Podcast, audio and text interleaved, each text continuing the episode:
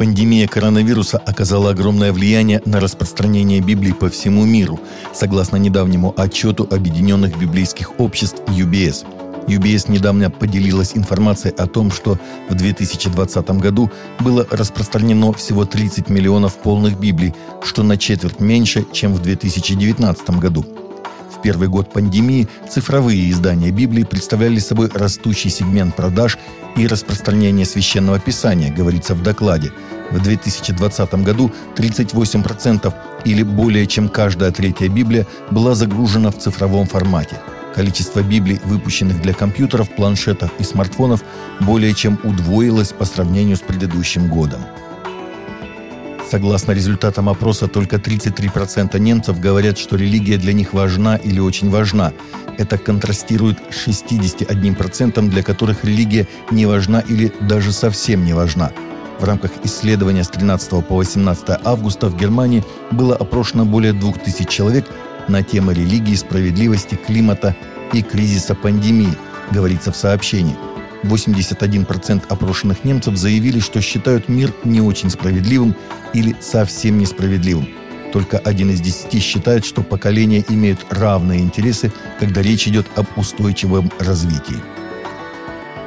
В Риме 23 сентября открылось юбилейное пленарное заседание Совета епископских конференций Европы, которое объединяет поместные епископаты 39 стран, в том числе Российской Федерации, Украины, Молдовы, Турции – в этом году Совет отмечает свое 50-летие, сообщает русская служба радио Ватикана. По случаю открытия работ Ассамблеи торжественную мессу возглавил в соборе Святого Петра Папа Франциск. В своей проповеди он остановился на трех призывах Господа, прозвучавших в литургических чтениях дня и обращенных к пастырям – задуматься, отстроить, заново увидеть.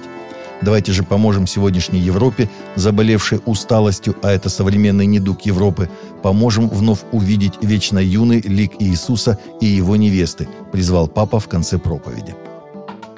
Как стало известно, Фидес 18 сентября 2021 года армия Мьянмы подожгла город Тхангтланг, один из девяти городов бирманского штата Чин в западной части Мьянмы.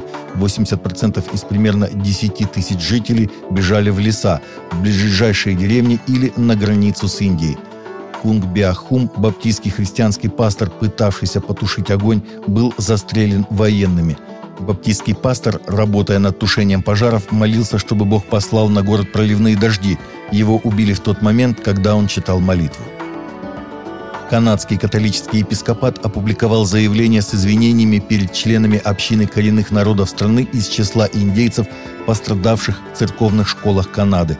Епископы обязались представить соответствующее возмещение и выразили свою близость к жертвам, сообщает польское издание «Пич-24». Католическая церковь Канады признала, что она была вовлечена в системный процесс уничтожения языков, культуры и духовности коренных народов, осуществляемый без уважения к истории, традициям и мудрости коренных народов. Религиозные лидеры Пакистана отклонили закон, запрещающий похищение девочек и молодых женщин с целью принудительного обращения в ислам и брака с мусульманами. Представители религиозных меньшинств считают, что это приведет к продолжению этой порочной практики. В Пакистане не уменьшается количество похищений несовершеннолетних девочек и молодых женщин не мусульманских вероисповеданий, в основном христианок и индуисток, которых принуждают принять ислам и выйти замуж за мусульман. Сотни сторонников свободы вероисповедания в субботу прошли маршем солидарности с преследуемыми христианами по всему миру в рамках движения «Поднимитесь единым голосом за преследуемую церковь». Второй ежегодный марш за мучеников – это событие, инициированное одной некоммерческой организацией. В нем приняли участие от 500 до 1000 христиан со всех концов Соединенных Штатов. Митингующие собрались на Национальной аллее, где слушали выступления, поклонялись, а потом двинулись к Белому дому, где все вместе помолились.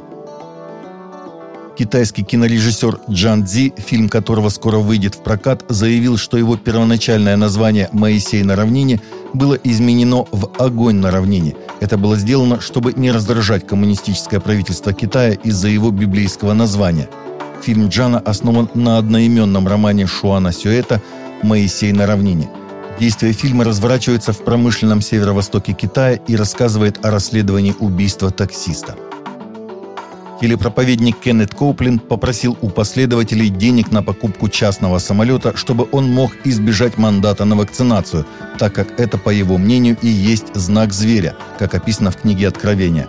Служителям, особенно путешествующим, пришло время использовать какой-то другой способ передвижения, избегая публичных авиакомпаний, сказал Коплин. Вы попадаете в ситуацию, когда вам говорят, мы не позволим вам летать, пока вы не сделаете прививку – ну, для меня так это знак зверя. Я не против вакцинации, но не буду делать прививку, а вы как хотите, позже пояснил Коупленд. Таковы наши новости на сегодня. Новости взяты из открытых источников. Молитесь о полученной информации.